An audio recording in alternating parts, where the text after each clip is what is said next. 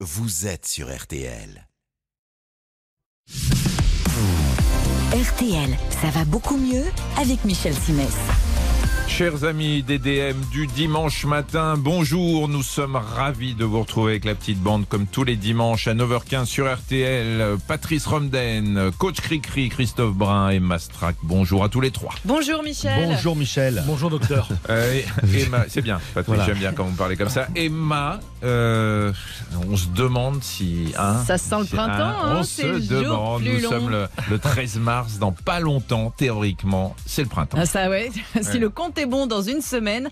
Alors voilà, il fait beau, euh, les jours s'allongent et ça donne envie de prendre l'air, de sortir, de circuler en mobilité douce, comme on dit dans le langage écolo, pour parler de vélo et de trottinette. Mais attention, attention aux bobos, quelques conseils dans un instant. Patrice, Emma me donne chaud, Michel. Alors, sinon, ce matin, on va ouvrir le dossier médical de Charles Maurice de Talleyrand Périgord. Et ouais, c'est le nom complet du bonhomme. Talleyrand pour les intimes.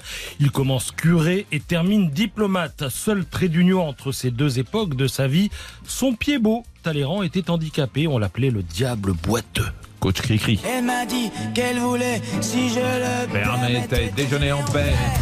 Ah, on peut pas s'empêcher hein, de Ah non. chanter. Et pour déjeuner en paix avec soi-même après le sport, il faut manger des choses qui vont vous permettre de bien récupérer pour recharger tous les nutriments que vous aurez brûlés en courant, pédalant, marchant, que sais-je.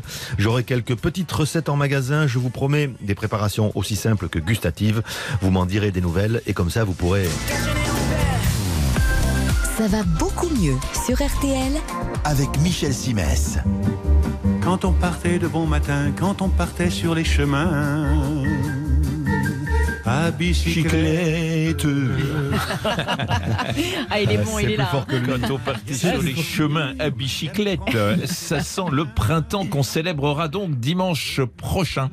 Et avec son arrivée, les beaux jours et l'envie de se promener à bicyclette ou sur une trottinette, c'est bucolique, pas Ah là là là là, j'aimerais bien vous suivre dans cette humeur prime sautière, mais là, j'arrive avec des chiffres qui risquent de casser un peu l'ambiance. Ceux du dernier bilan de la sécurité routière, dont on a été heureux de constater quand même la baisse de la mortalité sur la route, ce qui nous fait un peu oublier le reste, hein, une hausse de la mortalité des cyclistes de 21% en 2020 par rapport à 2019, oui, parce que en fait, on a sauté l'année 2020 qui était pas représentative du fait des confinements et couvre-feu. Une hausse de 120% de la mortalité en trottinette électrique et une augmentation significative qui n'est pas chiffrée du nombre d'enfants et ados blessés en trottinette, motorisés ou non, en agglomération. J'ajoute les estimations du JDD qui ont été publiées le mois dernier concernant les accidents de trottinette, plus de 6000 par an à Paris, Lyon, Marseille, les premières villes à avoir lancé, vous savez, les services de trottinette en libre service. Ouais, en effet, ça calme. Mais heureusement, euh, ça n'est pas une fatalité. On a des conseils de prévention euh, à vous donner. On va commencer par le vélo. Alors la première chose, c'est de s'assurer qu'il est en bon état votre vélo, que les freins et la sonnette fonctionnent bien, tous les éclairages aussi, les feux avant, feux arrière, mais aussi les catadioptres. Vous savez ce que c'est les catadioptres? Tout à fait. Ce Alors sont C'est les plaques réfléchissantes les sur le côté. Exactement. Ouais, sur le côté. Quelquefois dans les roues. Exactement, tout Ouais. à fait. Euh, sur le côté, que ce soit en effet les vélos ou les trottinettes, les pédales à l'avant et à l'arrière. C'est des équipements obligatoires, tout ça. Sans ça, on risque l'amende. 11 euros à chaque fois Les- et c'est cumulable. Catadiop. Ouais. Avec un P avant le Ouais. T. Ah, Terrible. ça, c'est Hein, un mot est- que Maître Capello n'avait pas dans sa besace. Ça vaut aussi pour les trottinettes électriques? Et oui, mêmes obligations, mêmes interdictions. On n'a pas le droit de porter des oreillettes ou un casque. Ça, ça vous empêche d'entendre évidemment les bruits de la rue et Enfin, ça peut casque. coûter cher. Un casque Oui, on va la en musique. parler. oui. Bien sûr, un, un casque pour écouter de la musique. Ça, ça coûte 135 euros en dehors de l'accident. Je vous signale aussi qu'on n'a pas le droit d'être deux sur une trottinette électrique et qu'il faut avoir plus de 12 ans pour la conduire. Ça aussi, c'est légal. Vous citez tout ce qu'on voit dans la rue. Ouais. Et il ne Et se je vous passe rappelle, je, rien. je suis là pour Voilà. vous rappeler la loi. Non, non, non, mais Et il se passe alors- rien en fait, c'est incroyable. Ouais, Incroyable. il ne se passe rien. Et on va parler du casque, mais protecteur cette fois-ci. Oui, le casque. Alors, ce- celui-ci, il est obligatoire pour les moins de 12 ans à vélo, donc, puisque les moins de 12 ans n'ont pas le droit de conduire une trottinette électrique. Et il est très fortement recommandé pour tout le monde. On vous le dira jamais assez, ça coûte pas cher et vraiment, vraiment, ça peut Mais- sauver des vies. hein. Mais vous savez que ça fait, ça fait des années que, qu'on en parle, Ouais. et que je le dis et que je le répète dans mes chroniques, euh, y compris quand je faisais la matinale avec, euh, avec Yves Calvi. Je, je- tous les jours, je vois des gens qui euh, en- emmènent leur enfant à l'école derrière et le gamin n'a pas de casque. Bah, ça, c'est obligatoire. C'est pourtant. complètement Ouais. dingue. Enfin, il suffit d'un petit choc en tombant, en glissant ou n'importe quoi pour que le gamin fasse un trauma crânien avec des conséquences dramatiques. Moi, je- très franchement, je vais employer un mot qui énerve tout le monde. Il faut que ce soit obligatoire. C'est pas Bien compliqué. sûr, bien voilà, sûr. le casque doit être obligatoire sur un vélo et sur une trottinette aujourd'hui, même si c'est emmerdant, même si on n'a pas envie de se balader avec ça toute la journée, ça doit être obligatoire. C'est pas la peine de m'écrire pour m'insulter. Il y a d'autres recommandations en matière Le d'équipement. mec gagne un peu de temps. Oui, alors porter des vêtements clairs et pourquoi pas y apposer sur les vêtements ou sur le sac à dos des bandes rétro-réfléchissantes pour être bien vu. Et puisqu'on parle chiffon, il faut aussi porter un gilet de sécurité. Alors on connaît les gilets jaunes, mais il existe aussi euh, des gilets roses ou verts par exemple. C'est obligatoire la nuit hors agglomération et le jour si la visibilité est insuffisante. On peut aussi installer euh, sur le vélo un écarteur de danger à l'arrière gauche du vélo pour inciter les voitures à prendre un peu plus large quand elles vous doublent. Bon alors là, comme dirait euh, la femme de Patrice, on est bien équipé. Qu'est-ce qu'on fait maintenant? Bah, après, et moi, voilà. moi, je sais pas ce qu'on peut dire derrière. On va essayer, on sort les rames. C'est une affaire d'attitude. On respecte le code de la route. On se met en file, adie- en file indienne si on est à plusieurs. Pas de blague, merci. on ne circule pas sur le trottoir. Ça, ça n'est autorisé qu'aux enfants de moins de 8 ans de rouler sur le trottoir. Évidemment, sans gêner les piétons. hein. Ce sont eux qui ont la priorité. Tout comme sur les passages piétons. Donc, on respecte les feux. On indique son changement de direction en tendant le bras du côté concerné. On ne reste pas dans l'angle mort d'un véhicule, surtout les poids lourds. Et dans les virages, on tient sa droite. On peut aussi préparer son itinéraire quand on roule euh, en ville. Ça permet de cheminer sur des pistes cyclables, euh, parfois au prix d'un petit détour, mais à la fois c'est plus agréable et c'est plus sûr. Pour ça, vous avez l'appli Géo Vélo. Ouais, qui est pas mal. Ouais. Euh, merci beaucoup Emma. Patrice, une petite euh, brève. Euh, vous savez ce que c'est les catadioptres Avec un P avant le Il T. a tout suivi. Bon, alors, l'insuffisance cardiaque, on va en dire un mot. Il y a quatre signes qui doivent alerter. Le premier, c'est l'essoufflement. Vous montez deux étages à pied, vous êtes essoufflé, ce n'est pas normal. Deux, une prise de poids éclair, comme prendre 3 kilos en 3 jours, par exemple. Trois, la fatigue. Alors, pas en fin de journée, hein, mais la fatigue qui vous empêche de faire le moindre effort. Et quatre, apparition d'un œdème au niveau des membres inférieurs. Ce sont par exemple les chevilles enflées. Eh bien, un symptôme, ça va, mais a euh, a priori, évidemment, mais si vous cumulez, évidemment, vous consultez, il y a risque d'insuffisance cardiaque. Je me Alors, trompe, oui. Michel, en disant que la prise de poids et les jambes gonflées, parce que le poids qu'on prend, c'est de l'eau. Voilà, c'est la décompensation. dire, hein, absolument, c'est voilà. ça. C'est on prend pas bien sûr euh, des calories, mais Mm. c'est euh, on garde l'eau euh, parce que le- l'insuffisance cardiaque entraîne des œdèmes dans tout le corps avec des des complications et des conséquences beaucoup plus graves que si c'est simplement aux chevilles. L'intérêt des chevilles, c'est que ça se voit et si vous avez du mal à rentrer dans vos chaussures ou vos bottes, là il faut vraiment euh, voir ce qui se passe avec le médecin. Emma, Euh, Connaissez-vous l'origine du mot squelette? Squelette. squelettarus. Squelettarus. En grec et, et latin, ça vient du verbe sécher. En latin, squeletus, squeletus Ouais. signifie corps desséché, momie. Et combien il compte d'os, le squelette humain? 162. Plusieurs. Non, 205 ou 206. 206. Oh, il est trop 206, fort, ouais. 206, bravo. 206, c'est pas une voiture. hein, 206. Bah, j'avais, j'avais dit tous les squelettes à roues, sauf, le vôtre, mais euh, bon, Et, et On squelettait bien, c'est vous ça savez ce que c'est les catadioptres? Allez, on Il va lui pas donner bien. un petit verre d'eau. Vraiment très intéressant. Merci On se Pascal. On se retrouve après une petite pause et avec euh, Patrice justement, on parlera euh, du diable boiteux Talleyrand. Ça va beaucoup mieux sur RTL. Ça va beaucoup mieux sur RTL avec Michel Simès. Mon cher Patrice, ce matin vous vous intéressez au diable boiteux. C'est le surnom qu'on a donné à Talleyrand à propos duquel les historiens ont longtemps été partagés. Oui, c'est-à-dire qu'ils se demandaient si Talleyrand boitait à cause d'une malformation congénitale ou d'un accident. Et il semble que la question soit tranchée. Talleyrand est bien né handicapé, porteur d'un pied beau, varus équin droit. Ouais, alors la déformation associe deux différentes formes euh, de pied beau. Un varus, ça veut dire que le pied est dévié, vous savez, la plante étant dedans et, le pied repose sur le bord externe. Et équin, bah, ça vient de cheval, hein, ça veut dire qu'en extension forcée, le pied repose sur son extrémité antérieure, un peu comme un sabot. Alors la chance de Talleyrand, c'est d'être issu d'une famille de la très haute noblesse périgourdine, autrement dit, à la maison il y a de l'argent. Il a donc droit à une chaussure orthopédique et au XVIIIe siècle, c'est un privilège. Mais si ça lui facilite la vie, ça affecte aussi son moral, car à l'époque, le handicap est perçu négativement. D'ailleurs, toute sa vie, Talleyrand racontera que son pied beau, il le doit à une nourrice maladroite qu'il a fait chuter d'une commode quand il avait 4 ans, et non pas qu'il est né avec. En tout cas, euh, cette infirmité va avoir des conséquences sur sa carrière. Alors Talleyrand, Charles Maurice de son prénom, est l'aîné de sa fratrie. Donc normalement, il doit faire carrière dans l'armée. Mais avec le pied beau, impossible. Donc première conséquence, il est destitué de son droit d'aînesse au profit du frère cadet Archambault. À lui les fonctions militaires, à lui le mariage avec une riche héritière, à lui le pactole et à Charles Maurice Talleyrand euh, la rancœur éternelle. Pour preuve, l'anecdote survenue des années plus tard. Un jour, euh, celui de la mort de Mirabeau, eh bien Talleyrand monte à la tribune de l'Assemblée pour rendre hommage aux défunts et dans son discours, vous savez ce qu'il fait Mais il plaide pour l'égalité de répartition des patrimoines et donc la suppression du droit d'aînesse. Et comme, et comme il n'est plus euh, l'aîné, il s'engage dans la voie ecclésiastique. Le problème, c'est qu'il ne l'a pas souhaité. Euh, oui, mais il n'a pas le choix. hein. Pression parentale. hein. Euh, une carrière par défaut qui conduira Talleyrand à cacher quelques maîtresses sous la soutane. Il va notamment s'enticher d'une actrice de la comédie française. Alors dans ses mémoires, il raconte hein, ce qui s'est passé. Il dit euh, ses parents l'avaient fait entrer malgré elle à la comédie française et j'étais malgré moi au séminaire, mais grâce à elle, je devins plus aimable. Les supérieurs avaient bien dû avoir quelques soupçons, mais l'abbé Couturier, j'imagine c'était le patron, hein, euh, leur avait enseigné l'art de fermer les yeux. Voilà ce qu'écrit Talleyrand. Euh, il y aura évidemment d'autres femmes, il y aura même un enfant prénommé Charles, et au bout du chemin, Talleyrand finira par se défroquer, non sans avoir préalablement trahi, c'est-à-dire qu'en 1789, il fait voter la confiscation des biens de l'Église pour renflouer les caisses de l'État. Autrement dit, le clergé aura payé assez cher hein, pour ce pied beau. Il a quand même fait une belle carrière politique. Euh, oui, député, puis diplomate, réputé d'ailleurs brillant, habile.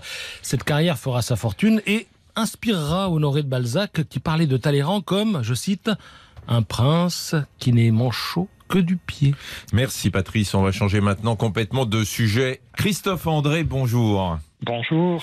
Euh, vous êtes médecin, médecin euh, psychiatre, Médecin euh, spécialiste de la psychologie euh, des émotions. Euh, les Français vous connaissent bien. hein. C'est, je me demande si c'est pas grâce à vous euh, que la méditation est rentrée dans le cœur des, des Français avec vos précédents euh, livres.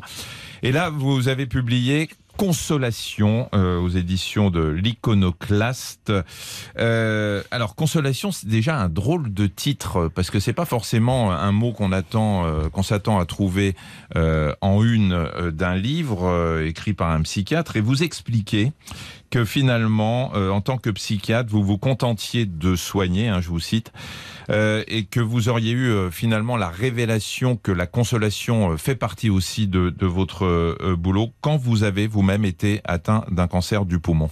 Oui, oui, oui. Oh, ben, je crois que c'est souvent comme ça lorsqu'on est médecin ou soignant. Le, le fait de passer soi-même par la case maladie, et, dans mon cas, c'était maladie sérieuse, inquiétante, qui, fait se faire du souci. On voit les choses différemment et on, enrichit sa perspective. Alors le, le paradoxe, c'est qu'effectivement, c'est ce mot consolation, il fait plutôt penser à la vie quotidienne, à des petites choses pas trop graves. Voilà, on console un enfant qui pleure, qui a cassé son jouet ou qui a un gros chagrin, mais euh, il concerne aussi toutes les blessures hein, qu'un adulte peut recevoir de la vie, les, adversités, les maladies, donc les, deuils aussi, beaucoup. Et la, nécessité de la consolation, de la présence des autres à nos côtés dans l'épreuve m'a évidemment sauté aux yeux lorsque moi-même j'ai- connu cette, traversée de la maladie. Oui, parce que vous avez eu besoin vous-même d'être consolé et d'être entouré. Vous écrivez dans votre livre que euh, pendant euh, vos études et probablement un peu après, on expliquait qu'un psychiatre ne devait pas prendre un patient par la main. Oui, oui, alors, nous, on avait un gros tabou sur le corps, évidemment, parce qu'à l'époque, la, psychanalyse était le modèle. Et vous savez que dans la psychanalyse, non seulement le, le, le psychanalyste et le patient ne se touchent pas, mais ils ne se regardent pas, quoi. Ils se tournent le dos quasiment. Donc le corps ne devait pas entrer en ligne de compte. Mais souvent, euh, quand mes patients pleuraient, fondaient en larmes de l'autre côté de mon bureau, je voyais bien que c'était même plus la peine de parler pendant des longues minutes. Et il m'arrivait de faire le tour et un peu maladroitement, voilà, de poser ma main sur leur épaule, de prendre mes, leurs mains dans, dans les miennes, mais c'était, j'étais au max, quoi. Je pouvais pas me permettre d'aller plus loin, évidemment. Patrice. Est-ce qu'on peut se consoler de tout? Non, je crois qu'il y a des choses dont on ne peut pas se consoler. Par exemple, la perte d'un enfant. Pour, écrire mon livre, j'ai parlé avec pas mal de personnes qui avaient traversé des épreuves, des difficultés. Et tous les parents qui ont perdu un enfant euh, disent qu'ils sont restés au moins en partie, qu'une part d'eux est morte avec leur enfant et, et restera inconsolable à tout jamais.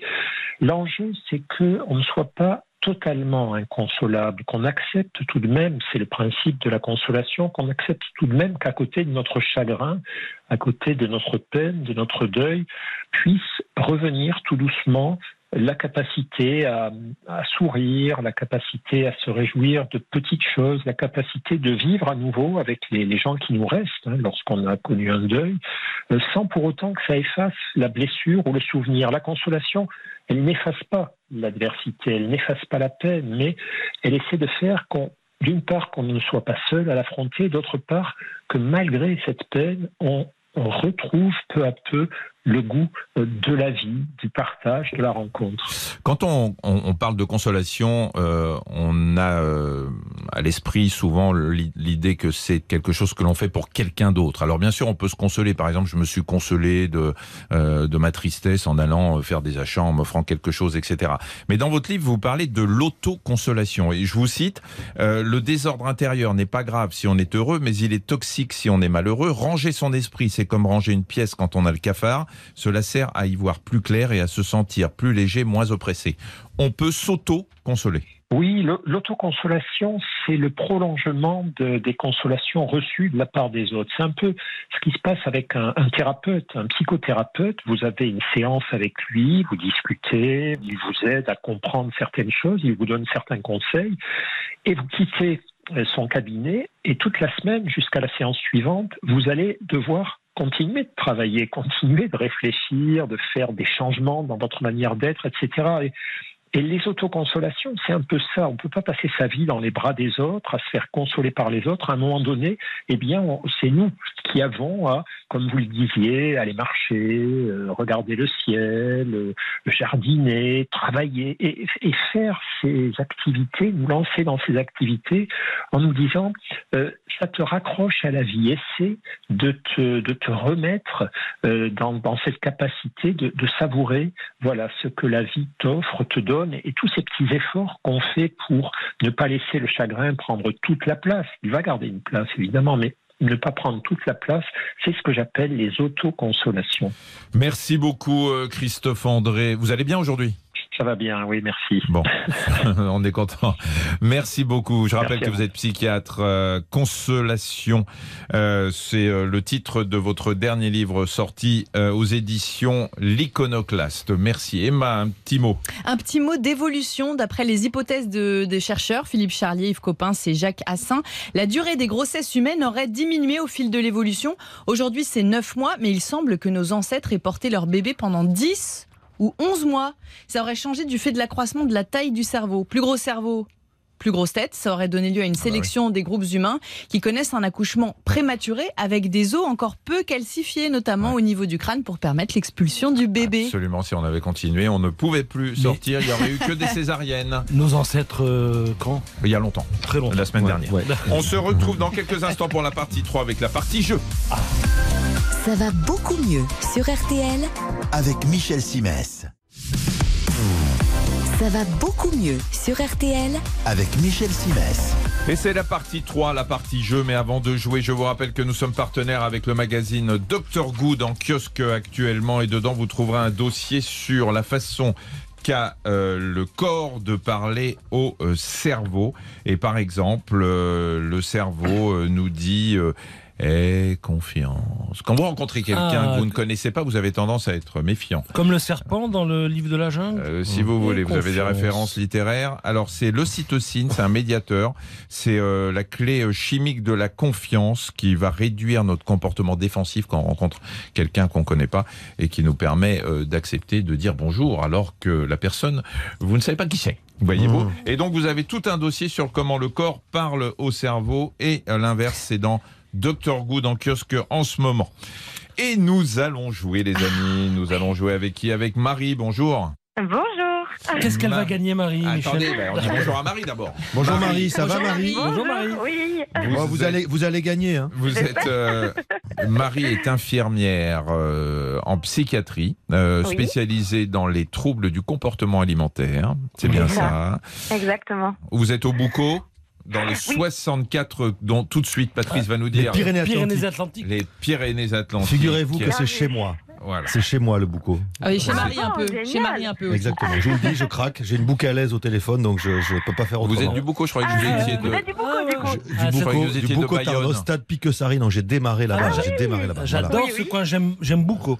Bon, mais je crois, je crois que les gens s'en foutent. Mais euh, alors, Marie, euh, vous allez jouer pour euh, une semaine de vacances en famille avec euh, VVF, deux adultes et deux enfants. Vous n'en avez qu'un, je crois, un bébé de 8 Eh mois. bien non, j'en ai deux. Vous en avez deux J'en ai un de 3 ans et un de 8 mois. Et ben voilà. Et bien écoutez, vous partirez dans une des 100 destinations de vacances, euh, découvertes sportives et culturelles Oh, en famille, des Mhm. activités en pleine nature, quatre personnes en pension complète.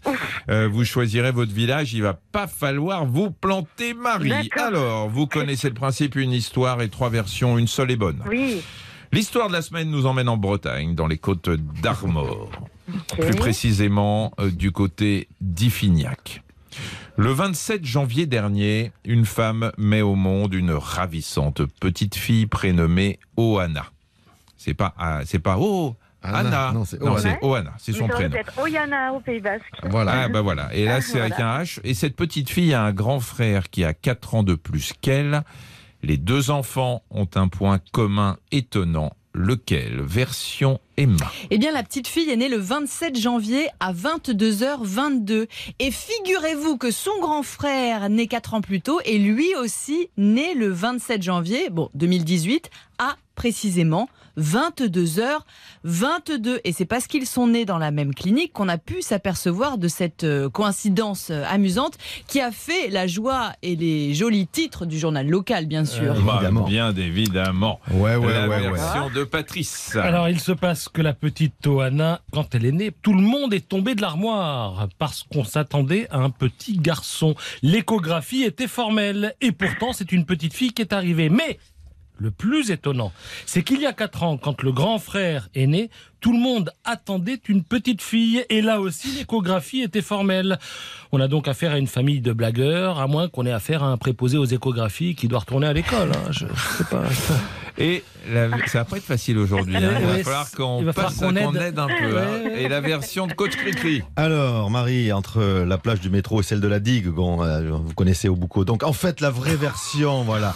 Il La mère, la mère. version de Christophe. Attention, la mère a accouché de sa petite Oana dans un camion de pompiers parce qu'elle n'a pas eu le temps d'arriver à la clinique. Et figurez-vous qu'il y a 4 ans, lors de la naissance euh, du petit frère, donc la mère grand. avait déjà accouché, euh, oui le grand frère, la mère avait déjà accouché dans un camion de pompiers, de la même caserne et pour les mêmes raisons. On se demande pas si elle aimerait pas un peu les pompiers, la maman. Mais voilà, c'est- mon histoire. Alors, Voilà. euh, Marie, avant de répondre, avant de répondre, Oui. parce C'est que c'est important, on joue pour une semaine de vacances euh, en famille avec VVF. Marie, Mm, mm. je vous rappelle les trois versions. Euh, la, la petite fille et le petit garçon sont nés à 20h, 22h22. à 22h22. Est-ce qu'on note Voilà, aussi ça. précisément dans les maternités? Taisez-vous. Patrice. Version Patrice. Euh, la petite euh, Oana euh, était un garçon. Voilà. Ok. et, et son garçon était, son et frère, son était, frère une était fille. une fille. Donc Ah, le, sur- le sur type- l'échographie. donc l'échographiste, il faut très sincèrement qu'il change de boulot, qu'il aille euh, faire autre chose. Euh, et la version que l'on pourrait qualifier de solidarité régionale Oui. euh, est celle de 64 donc et 40. Forever. est celle de Oui, Christophe. mais 64-40 Boucotarno, c'est. Il y a des choses qui se passent. Tout à fait. Moi, je crois aussi. Ouais. Enfin, bon. Ouais. Bon, enfin, vous faites comme vous voulez, mais euh, c'est vrai que c'est séduisant. Alors, c'est quoi votre. Bon, on Marie, peut pas c'est. faire mieux. Non, je Marie, Marie, Non, on pas peut ça. pas. Marie, Ouais, ne te trompe pas. Là, là, Mais je crois que je crois que je vais suivre la solidarité, hein. La solidarité régionale, parce que Bravo. elle est importante. Alors, c'est l'histoire incroyable. Oui, Ouais, c'est ça, c'est ça. C'est ça. Mais c'est alors c'est incroyable parce que c'était pas facile hein, quand même. Vous avez quand même été très perspicace. Euh, bravo, on ne vous a pas aidé. Euh, Christophe, des j'ai eu explications. eu une aide régionale, hein. Elle est là Voilà, quand même. ça. Mais alors, alors figurez-vous que le frère et la sœur sont tous les deux nés dans un camion de pompiers. Donc, à chaque fois, c'est le même scénario. La mère commence à perdre les os. Elle prend sa voiture pour filer à la clinique. Et à un moment, elle comprend qu'elle n'y arrivera jamais car le bébé commence à sortir. Donc, elle se gare. Elle fait appel, elle appelle les pompiers euh, qui accourent et jouent les sages-femmes. Je précise que dans les deux cas, les naissances se sont très bien passées, évidemment. Ah. Comme toujours avec les pompiers, bien sûr. Eh bien, bravo Marie. Je rappelle que vous avez gagné une semaine de vacances en famille pour deux adultes et deux Trop enfants. bien. Une des Mm. 100 destinations de vacances euh, VVF. Eh ben, écoutez, envoyez-nous une petite photo et encore euh, bravo euh, d'avoir gagné ce beau prix. Et puis bravo parce que c'était pas facile du tout. Merci. Merci à vous. À bientôt. beaucoup. Salut Marie, Oui, ciao. Emma. Salut Marie Vous savez ma passion pour la langue française. Est-ce que vous connaissez l'étymologie du mot masturbation? Alors, Alors c'est l'onanisme que c'est dit euh, scientifiquement. Masturbation. Ma- mastur- Ça vient de manis la main bon, Ouais. et de stuprare, polluer. Autant dire Ah oui. que la Ah mauvaise bon, réputation de cette Ah. pratique vient de loin, hein, des origines même du mot. Je rappelle que la masturbation, aussi bien masculine que féminine, a été Peut taxée de tous les mots. Bah voilà, rendre soudre, re- se rendre malade. comment Peut tâcher Hein le canapé. Ouais, les, Peut torsions- affaiblir les de testicules. On ne peut pas, c'est terminé. Cette brève est terminée. Voilà, évidemment, euh, rendre sourd, malade, affaiblir le système nerveux, nanana, c'est Mais c'est rien même pas d'avéré. vrai. C'est même pas vrai, mais les idées persistent. Nous, on dit non, pas d'accord. je peux vous dire que j'ai un bouquin, tiens, je le sortirai pour, euh, pour en lire des extraits entiers sur les dangers de la masturbation. C'était au 19e siècle, j'ai retrouvé ça dans Ah, ça, bibliothèque, il est incroyable. On se retrouve dans quelques instants pour la quatrième et dernière partie de l'émission, Coach Cricri et le sport. Bon d'accord, je reste. Michel Simès sur RTL. Ça va beaucoup mieux. Ça va beaucoup mieux sur RTL avec Michel Simès. C'est pourquoi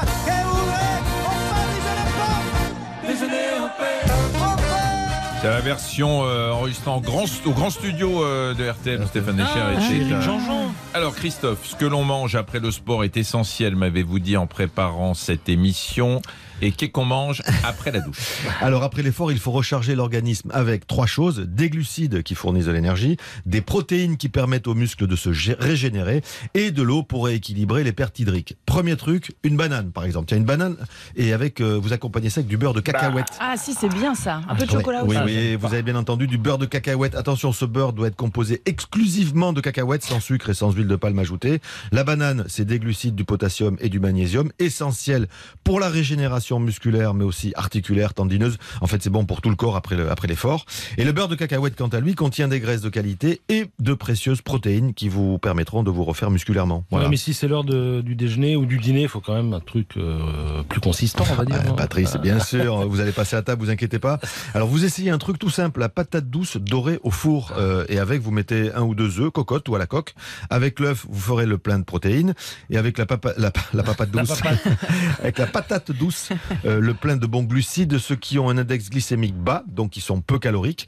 Euh, donc il y a une préparation quasi nulle et en plus vous serez calé et ça vous enlèvera l'envie de manger n'importe quoi. En dessert, un yaourt grec avec des fruits rouges, des myrtilles, des fraises, des framboises suivant la saison. Le yaourt grec c'est plein de protéines, un pot de 200 grammes c'est environ 15 grammes de protéines. Vous y ajoutez donc les fameux fruits rouges, frais si possible. Ce sont des fruits qui sont pauvres en calories et dont, dont l'index glycémique est bas et qui sont de riches antioxydants. Voilà, le truc euh, qui est un peu, qui est très commode d'ailleurs avec le yaourt grec et euh, les fruits rouges, c'est qu'on peut les embarquer au travail et les manger un peu quand on veut. Exactement. Et si ça doit devenir votre repas ou votre encas de midi, hein, si vous n'avez pas trop le temps, vous y versez des flocons d'avoine. Et là, vous avez un repas quasi complet et équilibré, même si vous avez fait du sport avant. Il y a aussi le truc qu'on fait dans les apéros, hein, le fromage blanc nature, très riche en protéines lui aussi, qu'on peut accompagner de bâtonnets de crudités comme des carottes ou des concombres. Je pense que vous avez tous fait ça. Alors justement, euh, dans les petits trucs que Christophe a embarqué euh, dans une boîte et que l'on peut prendre après le sport dans la journée, il y a tous les fruits secs à coque. Oui, les championnes de ces fruits secs sont les... Voilà, attendez, je vais vous le faire. Euh, non, je vais vous le faire comme Emma. Les noix de cajou. Et Non, c'est pas ça. Je vais vous le faire comme Emma qui nous le fait de temps en temps en mode question pour un champion. Vous êtes prêts? Attention.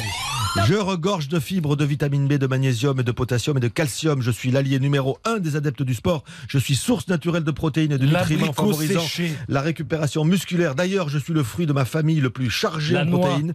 J'intègre souvent les rations d'effort sous forme de barres énergétiques. On me grignote aussi pour éviter les coups de barre en pleine journée. Manger le soir, je contribue aussi à favoriser un bon sommeil. Le On me conseille, bon, même aux diabétiques. Oui, Michel, c'est les amandes, mais Les comme vous m'y avez spoilé au départ. Exactement. Ah, pardon. Ouais, Ah, c'est les plus commodes. Je, je les citais pas. moi. Non, non, c'est, c'est les- c'est- ce sont les mieux et ce sont les, c'est les fruits à, à coque sec qui sont le, le plus avantageux après le sport. Alors avant de finir, je reviens à ma banane et à mon, à mon beurre de cacahuète. Vous y ajoutez du lait, un peu de vanille et de cacao râpé. Vous mixez tout ça, vous avez une super boisson protéinée sans aucun sucre. Vous rajoutez pas, vous rajoutez pas de sucre, pardon. Euh, c'est la recette du milkshake maison spéciale récupération, vachement bien. Mmh. Vous retrouvez cette petite chronique sur le point, notre partenaire lepoint.fr. Merci, Évidemment. coach cri, cri. J'ai eu peur au début quand vous me parliez de la banane euh, dans la douche. J'ai euh, voilà. Euh, Michel est très chaud aujourd'hui. Euh, une petite brève. Oui, Michel ne dites rien. Est-ce que vous savez ce qu'est l'autospongiose Euh, Auto dans le foie. j'aide parce que ça s'écrit. OTO et non pas non pas AUTO. Ah, Une d'accord. maladie Auto. Auto- des oreilles avec Ouais. de l'eau qui rentre Ouais. dedans. Auto, autorino, Non. auto, ouais. Non. Alors, en fait, c'est une maladie assez peu connue. Hein. Euh, L'autospongiose atteint un tout petit os. Je crois que c'est l'os préféré de Michel, c'est l'étrier, qui est responsable de la transmission du son au cerveau. Et vous avez trois personnes sur mille qui ont des problèmes d'audition en France à cause de l'autospongiose. Alors, quiz rapide à propos de cette maladie. Euh, c'est une maladie héréditaire, info ou intox, ou potentiellement héréditaire? Ah oui, info. Info, effectivement. la cause, Non, je réponds pas. hein, Non, non, mais que, réponds pas, c'est bien, bien. La, la cause est méconnue, mais comme il y a beaucoup de formes familiales d'autospongiose, on la considère comme héréditaire. Attention, les femmes sont deux fois plus touchées que les hommes. Info ou intox? Un Fox. Un Fox Intox. Tox. Intox, Non, c'est bien. une info. C'est une info. effectivement, euh, il y a donc des facteurs hormonaux. Et puis, troisième question, cette maladie, attention, est dix fois plus fréquente chez les personnes blanches que chez les personnes noires. Info ou intox? Bah. Info. Alors là, oui, ça doit être ça. avez- info. la réponse est dans la question. Allez, info. Oui, Info, info. effectivement. Ouais, ah, Alors, incroyable. c'est très bien, c'est très précis. Euh, je vais me permettre juste de rectifier une petite chose, si vous permettez. Ah, vous êtes Oui, effectivement, c'est l'étrier qui est coincé, mais non pas parce qu'il transmet euh, le son au cerveau, mais il le transmet à l'oreille interne avec des liquides qui vont faire bouger les cellules ciliées internes, qui elles-mêmes vont transmettre au nerf auditif et qui va aller dans l'air euh, du cerveau il ne lit pas. responsable C'est de magnifique. l'audition. Tu me le Et que le traitement de l'autospongion, c'est le remplacement de cet étrier par un piston qui permet de retrouver une audition parfaite. Tout à fait. Merci euh, les amis, merci chers auditeurs de nous suivre euh, si fidèlement tous les dimanches. Je vous signale également un nouveau rendez-vous du lundi au vendredi. Retrouvez mes conseils santé dans le podcast Ça va beaucoup mieux en plus du replay de cette émission. Passez un très bon dimanche et on se retrouve dimanche prochain à 9h15 sur RTL. Salut les amis. Très bonne journée à vous. Salut à tous. Michel Simès sur RTL. Ça va beaucoup mieux.